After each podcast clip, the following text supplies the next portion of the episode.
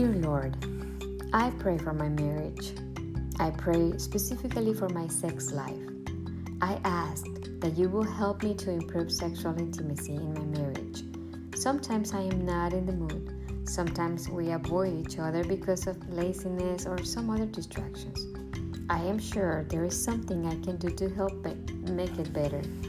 Often, I just want my husband to do everything or make the changes in our relationships. But I am aware that I have responsibilities too.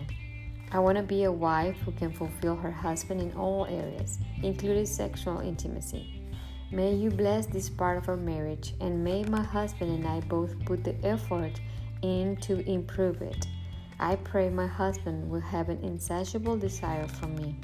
Inspire him with creative ways to pursue me romantically Reveal to my husband how he can satisfy my heart completely.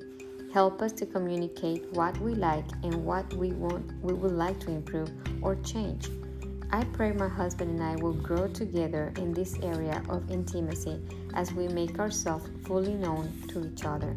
Break us free from any strongholds and keep us down.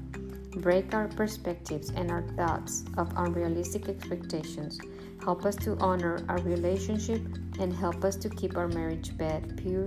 In Jesus' name, amen. This is sexual intimacy, and we read Hebrews 13 4.